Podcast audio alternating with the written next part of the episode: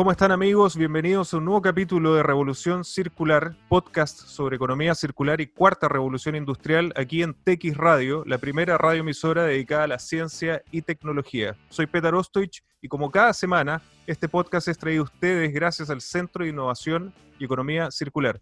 Los invito también a que sigamos la comunicación a través de redes sociales utilizando el hashtag Revolución Circular. Me pueden encontrar en Twitter en arroba Ostoich, también en Instagram en arroba oficial y les recuerdo que pueden ver este capítulo y todas las entrevistas anteriores de Revolución Circular suscribiéndose en mi canal de YouTube. Hoy tengo una gran invitada y si pudiéramos resumirla en una frase, ella es una catalizadora de ideas creativas y constructora de ecosistemas. Me refiero a Julie Fuentes Medel, una verdadera embajadora de la ciencia y tecnología que tenemos en Chile, que hoy nos acompaña desde Estados Unidos en Massachusetts. Ella es bioquímica de la Universidad de Concepción, se graduó con un doctorado en ciencias biomédicas en la Universidad de Massachusetts Medical School y realizó un postdoctorado en el MIT Sloan School en innovación tecnológica y emprendimiento.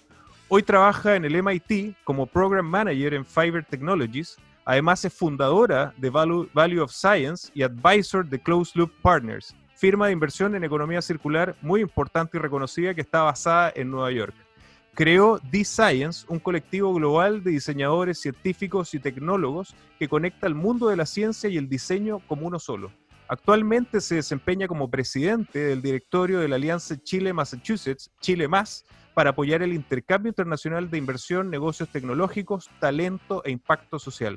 También es miembro del Comité de Innovación en el Foro Empresarial del MIT en Cambridge, revisor del MIT Legatum Center y asesor de los estudiantes del MIT Delta en la puesta en marcha de empresas. Julie, bienvenida a Revolución Circular. Gracias, un honor, un honor estar aquí y revolucionar la, economía circular chilena. definitivamente lo estás haciendo y, vienes revolucionando la ciencia y la tecnología chilena ya por, por bastantes años y tu historia realmente es apasionante. Yo, yo me he sumergido un poco en lo que has hecho y, este paso y esta metamorfosis, transformación y evolución que has tenido desde tus estudios como bioquímica, posteriormente neurociencia y después ya definitivamente en innovación y tecnología. ¿Cómo ha sido esta, evolución y, tu paso desde Chile a lo que estás haciendo hoy en el, en el MIT y en tus emprendimientos? Claro. A ver, el, yo fui la niña nerd del colegio, así que no hay otra definición. Yo creo que mis compañeros de colegio se deben acordar de yo haciendo experimentos o, inventando cosas. Entonces no había otra forma de vivir la vida, era, una forma de vivir. Eh, y cuando estudié bioquímica, en esa época, eh, los 90, eh, siempre estaba la presión de que si, si tú tenías siete en todos los cursos, ¿qué ibas a elegir? Porque esa era mi realidad, yo era como la mejor alumna, el mejor colegio, las notas y todas esas cosas. y en esa evolución eh, podría haber tú haber estudiado medicina, pero bioquímica fue una carrera súper mágica porque el título decía que era solucionar la vida o entender las moléculas de la vida. Eh, yo dije, bueno, si entiendo las moléculas de la vida, voy a poder crear moléculas que mejoren el ser humano. En cambio, en medicina, tú solamente tienes que escuchar los síntomas y decir, bueno, podrías tener esto y traer moléculas para que curen al ser humano. Y esa fue la inspiración de realmente empezar a meterme en un mundo molecular. Y la Universidad de Concepción tiene una carrera que eh, realmente te, te, lleva desde el átomo hasta eh, la producción de empresas eh, hace mucho tiempo, porque es una universidad que está dentro de una ciudad manufacturera. O sea, los papás de tus amigos trabajaban en la empresa del acero, las maquinarias eran parte, las pesqueras, estaba la camanchaca que tenía que eh, hacer procesos bioquímicos para la comida. Entonces era un ambiente en donde no había otra opción, creo yo, a que yo me hubiera dedicado a sorprenderme con las moléculas de la vida. Eh, cuando me vine a Estados Unidos, yo me vine a hacer mi tesis de pregrado de bioquímica. Fui una de las primeras estudiantes de esa universidad en salir, porque el requisito en el papel decía la tesis en un laboratorio de la universidad o otra institución. Pero no había ningún reglamento que dijera eh, Chile o otro país. Entonces yo le dije al decano, eh, bueno, firme aquí si voy a volver con una tesis. Y me vine a hacer la tesis al laboratorio de eh, Paul Garner en esa época, en neuropsiquiatría, porque en Chile me dediqué a trabajar en temas de neurociencia con neuronas y con eh, circuitos. ¿Y, ¿Y, qué tiene un hilo conductor con entender todo lo que yo he hecho desde neurociencia, economía, ahora trabajando incluso en economía circular? Es que son sistemas y el cerebro es un sistema en sí mismo. La investigación, la producción de, de problemas, cómo solucionamos el mundo desde el cerebro, es un sistema. Entonces, cuando, cuando hoy enfrento trabajos como ser advisor de un fondo de inversión de millones de dólares, dónde van a ir, cómo un sistema biológico va a interaccionar, cuáles son los materiales, los inputs y los outputs del sistema, básicamente estoy ocupando mi conocimiento de neurocientífica en lo, que, lo mismo que le pasa al cerebro. Exacto.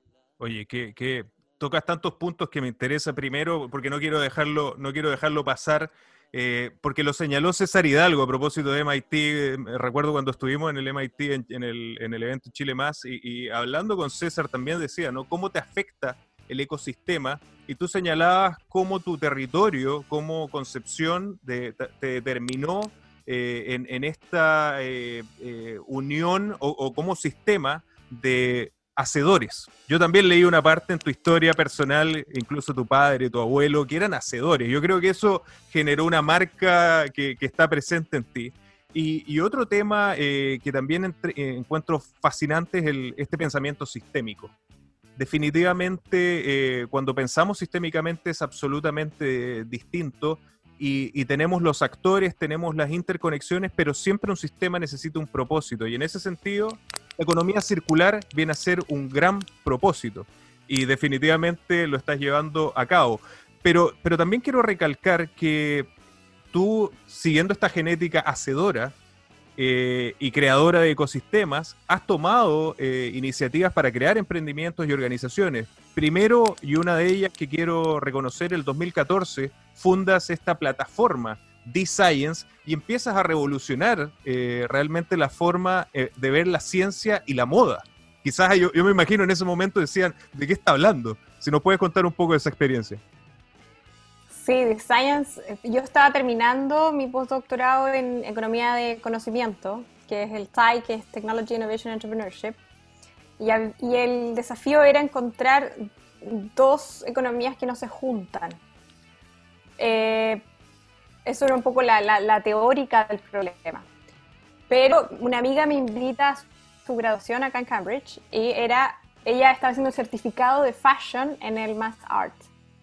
Entonces que lata ir a una grabación, en realidad no era muy, eh, pero éramos amigas y había que, había que ser buena amiga. Entonces fuimos y se me abre el mundo, porque esta graduación era un fashion show. Y en esa exploración, eh, cuando la pasarela empieza a suceder, todos estos vestidos y estos textiles y estas formas y estas texturas, a mí lo que me dijeron es que la moda era un medium de comunicación potente en lenguajes que eh, hacemos del día a día. Eh, por lo tanto, encontrarle un nuevo vocabulario a la ciencia en, una realidad que todavía es real, que los científicos hablan en un jargon, no, hay un lenguaje muy común en la ciencia. Eh, generarles espacio era, era la motivación y encontrar el core en la creatividad, donde los outputs de creatividad son súper Claro, tenéis o el diseñador, o el ingeniero, o el científico, o el artista. Por lo tanto, juntar los dos eh, partes, que era el designer y el científico, la hipótesis era que tenía que juntar gente y yo me imaginaba un Einstein y un Yves Saint Laurent teniendo una conversación y entendiendo qué iban a crear, ¿cachai?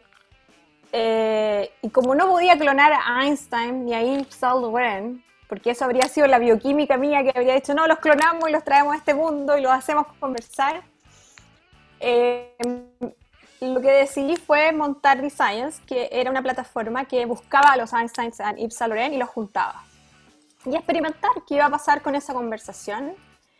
La lógica del minuto era, oye, la plataforma debería ser para lanzar y crear nuevas piezas de ropa.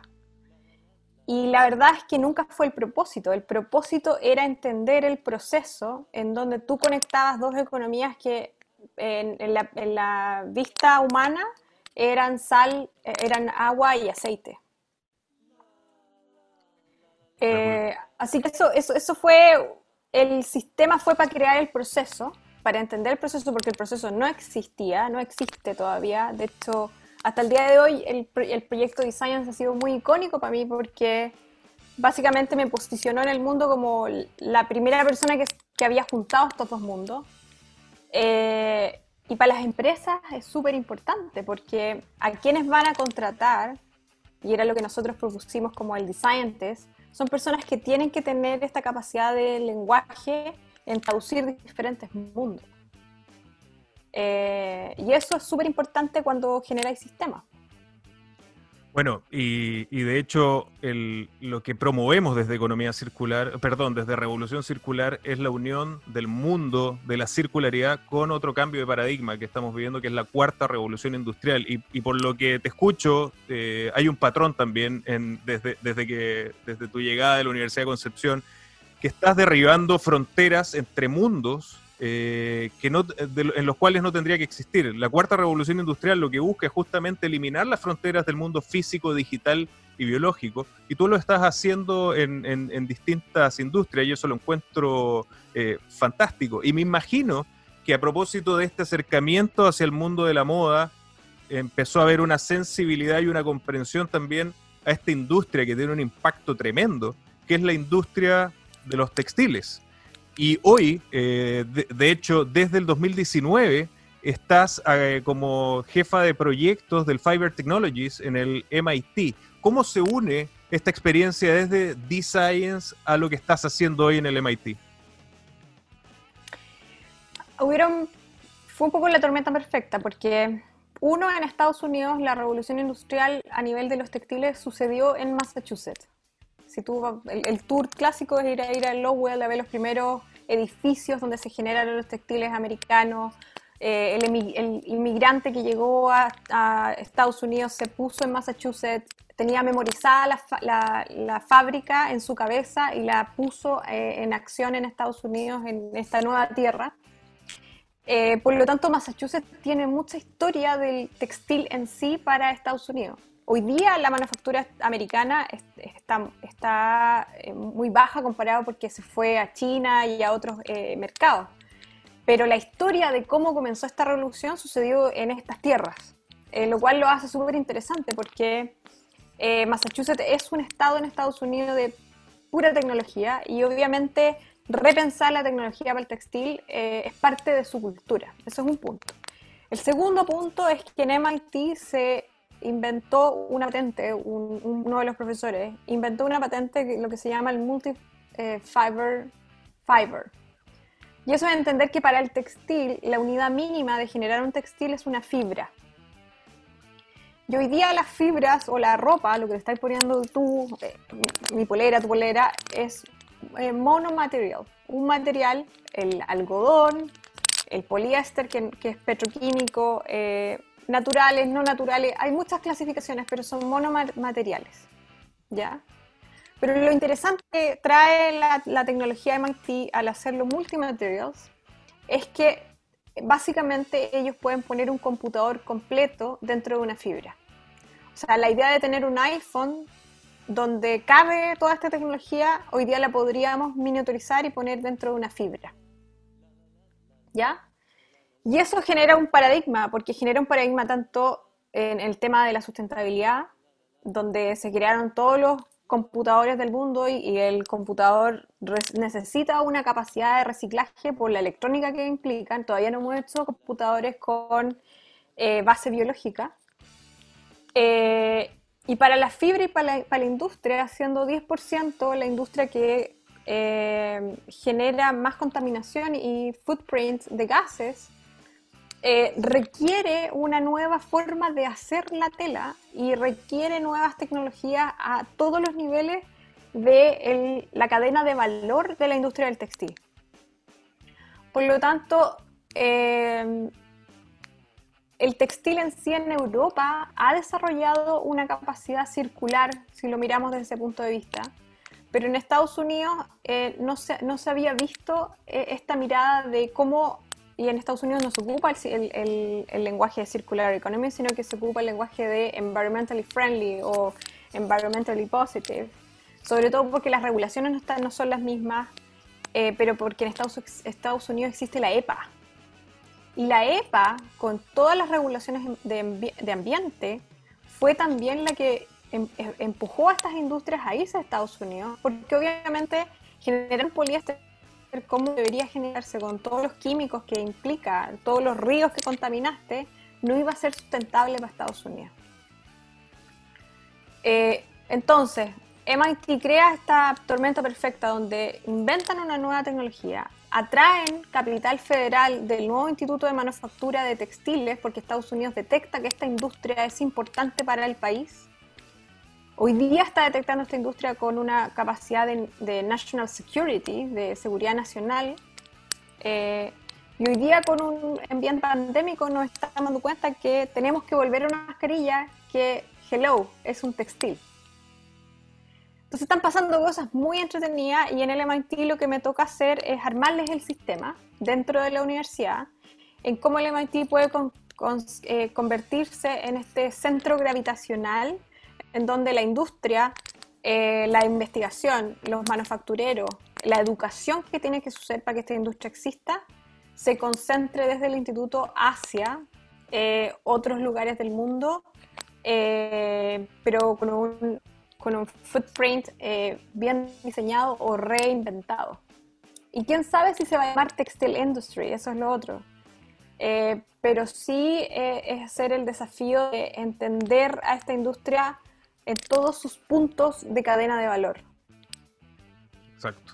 Y, de hecho, con lo que estás describiendo, más importante es la economía circular, porque si bien hoy con la materia prima eh, natural o basada en combustibles fósiles que se usa ya está generando un impacto ambiental negativísimo y es necesario el generar reutilización y reducir sus huellas, cuando vayamos y avancemos hacia los materiales del futuro que tú estás describiendo, que van a ser materiales inteligentes. Hemos tenido aquí a Pamela Chávez también que nos hablaba de materiales que se autorregeneran, que te permiten generar eh, data e información. Mayor cuidado aún vamos a tener que tener de ellos y procesos de, para recircular van a ser más eh, importantes que nunca porque no nos vamos a poder dar el lujo de desechar esos materiales, van a ser valiosísimos. Y en ese sentido quería preguntarte en, qué están avanzando. Yo leí que eh, tu área eh, ya está trabajando y colaborando con el Fashion Institute of Technologies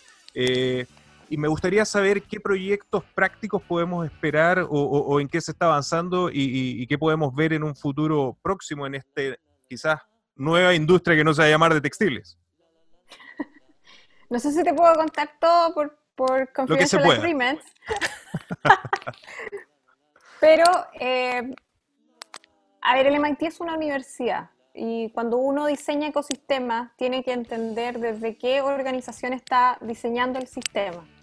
Si yo estuviera diseñando esto desde una compañía, el output sería completamente distinto. Y el output de una universidad es entrenar estudiantes, entrenar el, capital humano y desarrollar la invención de nuevas tecnologías.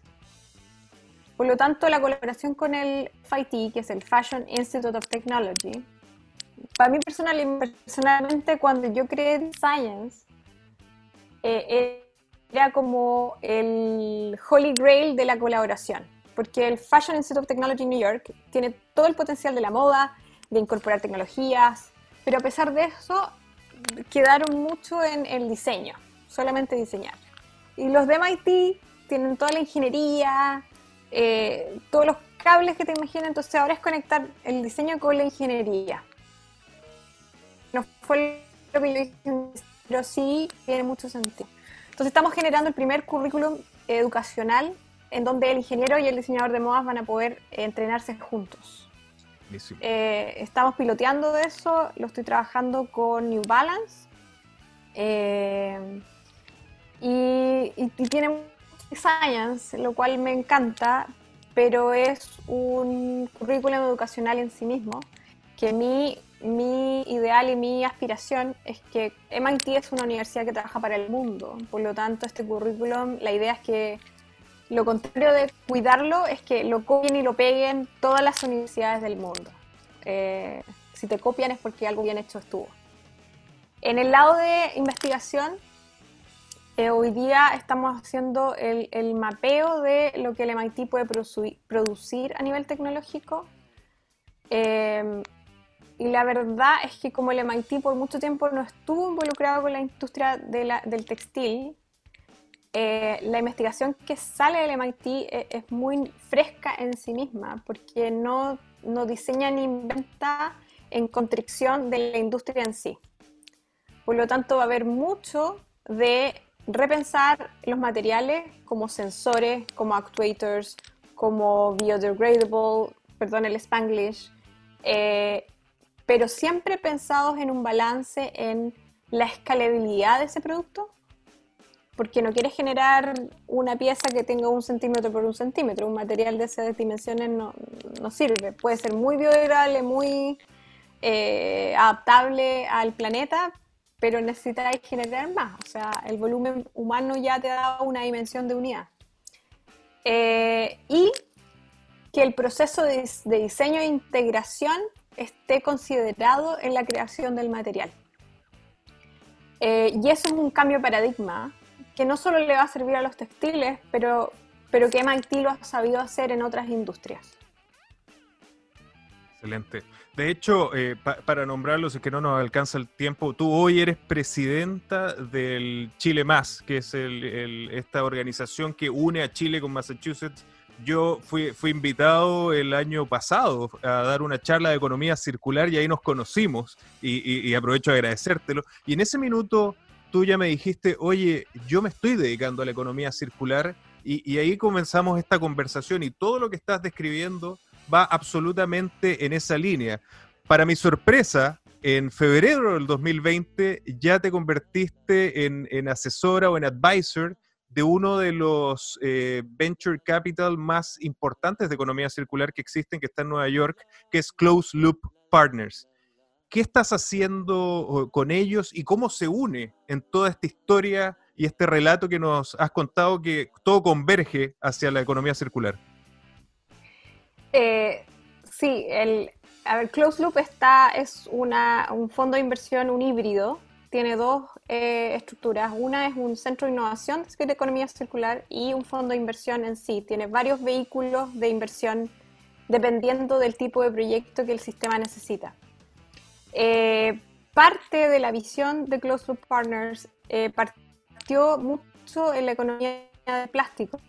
Sus fundadores son expertos y han montado compañías completas en Estados Unidos con el, problema del, reciclaje del plástico. Pero en el largo plazo, la inversión que se tiene que generar a nivel de economía circular tiene que contemplar los diferentes tipos de materiales para los textiles es no-brainer. El poliéster, que es un 63% del mercado en la, en, la, ropa hoy día de, la persona, es un eh, base, eh, es, de los fósiles. Es, una, fibra sintética y sin mucho, que, mucho filtro hay que mirarla como plástico. Básicamente nos estamos vistiendo también con plástico. Por lo tanto, eh, con mi expertise en lo que estoy haciendo en textiles, con lo que he estado haciendo en Designs, eh, se une un nuevo Managing Partner a Close Loop Partners. Estamos trabajando en armar eh, los portafolios de la moda en economía circular. Y ahí se juntaron muchas cosas, porque obviamente con Designs yo generé un, un, grupo de gente, eran 61 equipos en 47 diferentes ciudades del mundo. Por lo tanto, Designs para mí fue un observatorio mundial de cómo juntaba estos mundos y ellos mismos me educaron a mí en entender cómo armaba esto a nivel de la moda, porque decirle a un diseñador, oye, ocupa eh, algodón y no poliéster, es una decisión súper importante eh, en, el, punto de decisión donde eligen el material.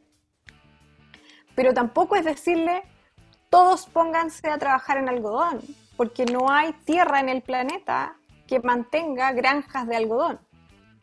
Por lo tanto, apoyar a tecnologías como Gali, que es una empresa que se formó en Brasil, que hoy día está acá en Massachusetts, eh, que el fondo no ha invertido, pero, pero un ejemplo que me gusta mucho en decir, bueno, el algodón es una planta y si hemos hecho en los vinos toda esta genética que ha mejorado a la planta, ¿por qué no podemos hacer una economía vertical de la agricultura del algodón que permitiría tener una fuente de algodón mucho más biosustentable? Eso es un ejemplo.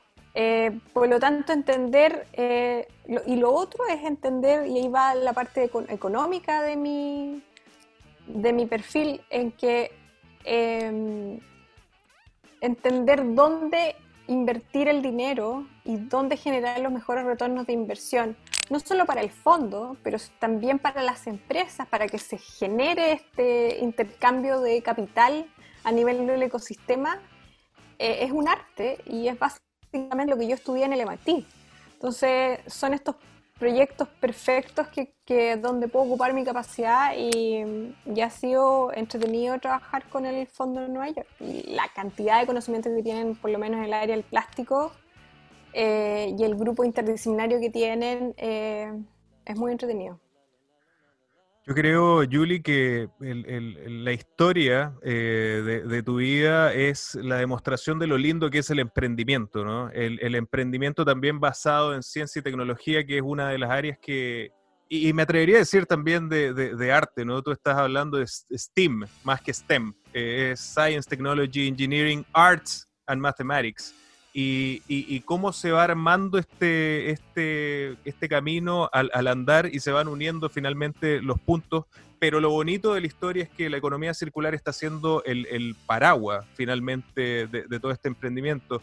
¿Qué es lo que podemos esperar eh, o qué es lo que estás viendo tú a propósito de economía circular eh, para los próximos años, nuevos proyectos? Eh, qué es lo que tiene que esperar la gente a propósito de, la industria textil o en otras áreas que tú has visto eh, desde Massachusetts en economía circular. Yo creo que lo que pasó fue que se focalizaron mucho en reciclar.